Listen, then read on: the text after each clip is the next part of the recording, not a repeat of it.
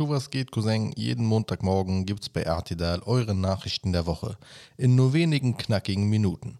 Heute geht es um die Aufstände in China, um ein neues Einbürgerungsgesetz in Deutschland, um die WM und die ganze Doppelmoral drumherum, um Grabschändungen in Hannover, Drohungen in Hanau, Klimaprotest der letzten Generation, Israel und Palästina und lückenhafte Berichterstattung darüber und vieles mehr. Ihr findet diesen Wochenpodcast übrigens überall, ob Spotify, YouTube, Apple oder was auch immer. Also sucht euch aus und Abo nicht vergessen. Mein Name ist Tarek Baye und ich wünsche euch einen guten Start in die neue Woche. Another one. Die wahrscheinlich wichtigste aktuelle Nachricht ist eine internationale Nachricht. In China regt sich Widerstand gegen die Regierung. Der Anlass hätte ein anderer sein können, zum Beispiel die Verfolgung der Uiguren. Aber nein, es ist tatsächlich die restriktive Corona-Politik des Landes, die nun zu größeren Demonstrationen in mehreren chinesischen Städten führte. China verfolgt einen weltweit beispiellosen Lockdown ganzer Städte. Ein besonderer Fall sorgte nun für viel Aufsehen und fachte die Wut an. In Urumqi kam es zu einem Hochhausbrand mit zehn Toten. Das ist eine Stadt in der Region, in der Uiguren vornehmlich leben. Die herzzerreißenden Videos des Brandes fanden schnell viel Verbreitung. In Urumqi herrscht ein brutaler Lockdown ohne jedwede Freiheit. Es geht den Protesten aber nicht nur ausschließlich um die Corona-Politik, das zeigen einige Aufnahmen von Protesten, auf denen auch das Ende der Diktatur durch die kommunistische Partei gefordert wird oder Freiheit gefordert wird. Also ich sag mal so, das ist jetzt die Chance für die Welt zu beweisen, dass es wirklich um Menschenrechte und Freiheit geht. Werden die chinesischen Proteste Solidarität erhalten? Oder wird Chinas Regierung Erfolg damit haben, die Proteste klein zu halten und niederzuschlagen? Another one. Aber kommen wir erstmal wieder zurück zu Deutschland, bevor wir uns danach wieder internationalen Nachrichten widmen. Eine fortschrittliche Nachricht kommt jetzt. Die Einbürgerung in Deutschland wird zukünftig erleichtert. Künftig soll bereits nach fünf Jahren Aufenthalt in Deutschland eine deutsche Staatsbürgerschaft erlangt werden können, statt nach acht. Bei besonderen Leistungen sogar nach drei Jahren.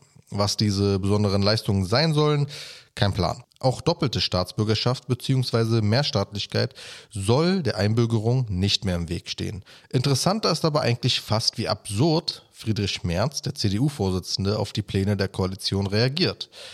Die deutsche Staatsbürgerschaft sei etwas Wertvolles, damit müsse man behutsam umgehen. Tamam, er hat Neugeborenes daraus gemacht. Noch besser ist aber das Zitat, was wir verhindern müssen, ist Einwanderung in die Sozialsysteme. Und wenn das das Ziel der Koalition ist, dann werden wir dem natürlich nicht zustimmen. Und das ist dann nur noch AfD-Propaganda. Warum zum Geier sollte irgendwer, irgendwo, irgendwann und irgendwie Einwanderung in die Sozialsysteme zum Ziel haben? Das macht 0,0 Sinn. Keine Partei kann daraus einen Nutzen ziehen. Aber irgendwie musste man ja wieder das beliebte Schlagwort Einwanderung in die Sozialsysteme einbringen. Ist halt auch deshalb lustig, weil die Innenministerin Faeser von der SPD die Gesetzänderung damit begründet, dass in der Vergangenheit Fehler bei der Integration, insbesondere bei den Gastarbeitern, gemacht wurden. Den Gastarbeitern wurde zum Beispiel erschwert, Deutsche zu werden und sie hatten ja gar keine Chancen dazu, auch irgendwie Integration zu erlangen, also die deutschen Sprachkurse zu besuchen oder ähnliches, was es heute alles gibt. Es geht also um bereits hier befindliche Menschen, ursprünglich im Gedanken des Gesetzes. Aber wenn man gerade nichts Sinnvolles zu sagen hat, hält halt Populismus hin, wa? Another one. Viel wurde darüber spekuliert, ob es die iranische Nationalmannschaft schafft, bei der WM Solidarität mit den Protestierenden im Iran zu zeigen. Im Iran wurden derweil nämlich die ersten Todesstrafen gegen Demonstranten ausgeführt und die Gewalt geht ungehemmt weiter. Und tatsächlich gelang es der Nationalelf, durch demonstratives Schweigen bei der Nationalhymne ein Zeichen zu setzen. Wem es hingegen nicht gelang, auch nur für irgendetwas zu stehen, ist unsere Nationalmannschaft. Nachdem erst die gesamte deutsche Fernseh- und Medienlandschaft das hohe Ross bestieg, hielt sich die DFB 11 den Mund zu weil sie ja so unterdrückt ist, nachdem die FIFA das Tragen der One Love Binde ablehnte. Und das, ja, das war dann ein riesiges Thema. Immerhin wollte man ja zeigen, dass man zu Diskriminierung und Menschenrechtsverletzungen nicht schweigt. Deshalb ist es auch vorbildlich, dass die Fußballkommentatoren und führenden Medien all diese Plattformen nutzen, um darauf aufmerksam zu machen, dass in Hannover Kindergräber auf einem muslimischen Grabfeld geschändet wurden und dass der Vater des Terroristen von Hanau, der übrigens seinen Sohn gut redet, Kindern an einer Grundschule auflauerte und sie bedrohte. Es würde ja etwas Großes passieren. Spaß. Also nicht, dass das passiert ist, es ist wirklich passiert. aber dass darüber gesprochen wurde. In Hannover zum Beispiel mussten wir selbst die Stadt und den Bürgermeister Belit Unai von den Grünen mehrmals darauf hinweisen, dass die Angehörigen des zerstörten Kindergräber nicht von der Stadt informiert wurden. Erst zwei Tage später reagierte dann der Bürgermeister öffentlich. Und in Hanau soll die Polizei der Schule mitgeteilt haben, es bestünde kein Grund zur Sorge. Ich meine klar, wenn der rassistische Vater eines Terroristen der die Waffen seines Sohnes zurückverlangt und selbst vorbestraft ist, Kinder bedroht, kann ja alles weitergehen wie bisher. Was ich damit sagen will ist, wenn solche Geschehnisse nicht die Nachrichten und die Politik dominieren, ist das noch Inkompetenz oder schon Ignoranz? Man kann ja gerne Menschenrechtsverletzungen im Ausland wichtiger finden. Aber da muss man halt mit der Kritik dagegen umgehen.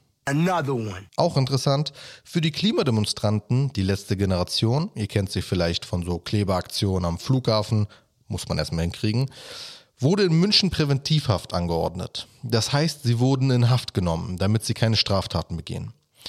Nicht, dass ich mich jetzt irgendwie für diese Leute auch nur ansatzweise interessiere, wenn sie sich nicht trauen, sich vor dem Verfassungsschutz NRW, der Landesregierung Hessens oder der israelischen Botschaft oder Shirin Davids Tonstudio festzukleben. Aber interessant ist doch, dass man sie für ihre Blockaden bereits in Präventivhaft nimmt, was rechtlich außerordentlich fragwürdig ist, aber der Vater des Terroristen in Hanau trotz drohender Gefahr weiter die Menschen bedrohen kann. So unterschiedlich kann das Recht ausgelegt werden.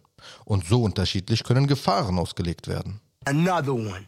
Beim Bürgergeld wurde eine Einigung erzielt. Gut so. Zuvor hatten die CDU und CSU den Beschluss des Bundestags im Bundesrat blockiert. Was sich zu Hartz IV nun ändert, knapp 50 Euro mehr und ein höheres Schonvermögen von 40.000 Euro. Das heißt, wird man arbeitslos, dürfte bis so viel Vermögen nicht verrechnet werden für ein Jahr lang. Dass man ein Jahr lang nicht auf jeden Beruf Bewerbungen schreiben muss, den das Jobcenter einem vorschlägt, wurde aber leider aus dem Gesetz rausgenommen. Es darf also weiterhin Sanktionen geben, wenn die Bearbeitenden beim Jobcenter das so sehen. Andererseits darf man auch zwölf Monate lang nicht zum Umzug gezwungen werden. Auch dürfen Schüler und Studenten nun endlich etwas dazu verdienen, ohne dass ihnen das gegen den Regelsatz verrechnet wird. Da gibt es zwar viel Luft nach oben, aber das sind wichtige, gute Schritte in der Sozialpolitik. Another one. Bei einem Erdbeben in Indonesien sind über 320 Menschen gestorben. Südlich der Hauptstadt Jakarta sorgte das Erdbeben der Stärke 6,7 für enorme Zerstörung. 73.000 Menschen mussten in Notunterkünften untergebracht werden. Another one. In Jerusalem kam es am Mittwoch zu zwei Explosionen. Ein 16-jähriger Israeli wurde dabei getötet. Wer für die Explosion verantwortlich ist, war zunächst nicht bekannt. Wenige Stunden zuvor tötete das israelische Militär einen 16-jährigen Palästinenser per Schuss ins Herz in Nablus im illegal besetzten Westjordanland. Zwei tragische Tode. Oder? Bei der Tagesschau sah man offenbar nur einen dieser Tode als berichtenswert.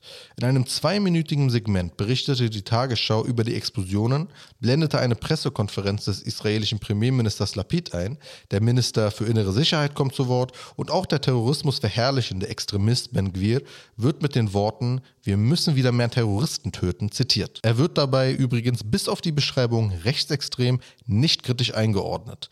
Auch werden Vergleiche gezogen, und zwar ausschließlich zu Gewalttaten mit israelischen Opfern oder gar zu Intifada.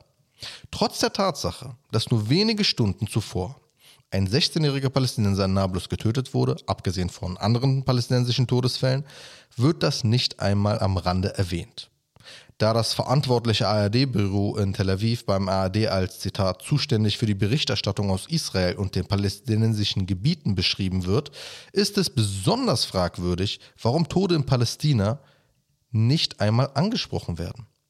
Keine einzige palästinensische Stimme kam zu Wort oder wurde wahrgenommen. Fun Fact: Zwei Tage nachdem ich auf diesen Umstand hinwies, markierte mich die ZDF-Moderatorin Dunja Hayali in ihrer Insta-Story und fragte mich nach der Quelle, wo in der Tagesschau nur über einen toten Jugendlichen berichtet wird und über den anderen nicht. Ich gebe zu, wir waren so zunächst in unserem Kreis ein kleines bisschen ratlos, was genau sie von mir möchte. Die Tagesschau-Sendung ist ja immerhin im Archiv einsehbar. Wollte sie mir indirekt vorwerfen, eine falsche, unbelegte Behauptung zu verbreiten? Oder wollte sie Aufmerksamkeit aufs Thema lenken? Am Ende repostete sie zwar meine sehr detaillierte Antwort nicht, aber bedankte sich und sagte, sie hätte die Sendung nicht gefunden zuvor. Was lernen wir daraus? Immer noch kein Plan, warum genau Frau Hayali mir diese Frage in ihrer Insta-Story stellte, aber es war eine gute Gelegenheit, nochmal auf die Fakten hinzuweisen und zu demonstrieren, dass wir unser journalistisches Handwerk verdammt gut drauf haben. Offenbar weitaus besser als einige beim öffentlich-rechtlichen Rundfunk. Another one. Die USA lockern die Ölsanktionen gegen Venezuela. Ihr erinnert euch vielleicht, vor zwei Wochen wurde hier ja auch kurz erwähnt, dass das passieren wird, nachdem am Rande des Klimagipfels bereits Hände geschüttelt wurden. Jetzt, wo Lockerungen der Sanktionen gegenüber dem Iran weniger in Frage kommen und Russland Krieg gegen die Ukraine führt, kommt wieder das totgesagte Venezuela als Lieferant von Öl und Gas ins Spiel. Es wird eine schrittweise Annäherung geben. Another one. Der Kalte Krieg zwischen den USA und China geht übrigens weiter. Die USA haben nun den Verkauf und Import aller Geräte des Herstellers Huawei verboten. Die Geräte würden ein inakzeptables Sicherheitsrisiko darstellen, so die Erklärung. Dabei geht es vor allem um die Sorge vor Weitergabe sensibler Daten an chinesische Behörden durch diese Unternehmen. China mischt aber auch mit, auf der anderen Seite. Bei einem Staatsbesuch des kubanischen Präsidenten in China kündigte Chinas Präsident Xi Jinping an, den Karibikstaat 100 Millionen Dollar Wirtschaftshilfe zukommen zu lassen. Kuba leidet unter einer der schwersten Wirtschaftskrisen und das liegt nicht zuletzt auch an US-Sanktionen. Another one. Ansonsten, gut anziehen, Freunde, es wird die nächsten Tage nun doch wieder kälter. Kleine Minusgrade und sonst so rund 0 Grad. Another one. Und das war's auch schon wieder. Deshalb vergesst nie, egal wie stressig eure Woche auch sein mag. Es ist nicht so schlimm, wie ein Burgerladen zu sein, der Rucola an seinem Burger macht und denkt, es ist deshalb jetzt 9 Euro wert. Another one. Abonniert uns auf YouTube, Spotify und überall, wo man uns abonnieren kann. Unterstützt unsere Arbeit und habt eine wunderschöne Woche.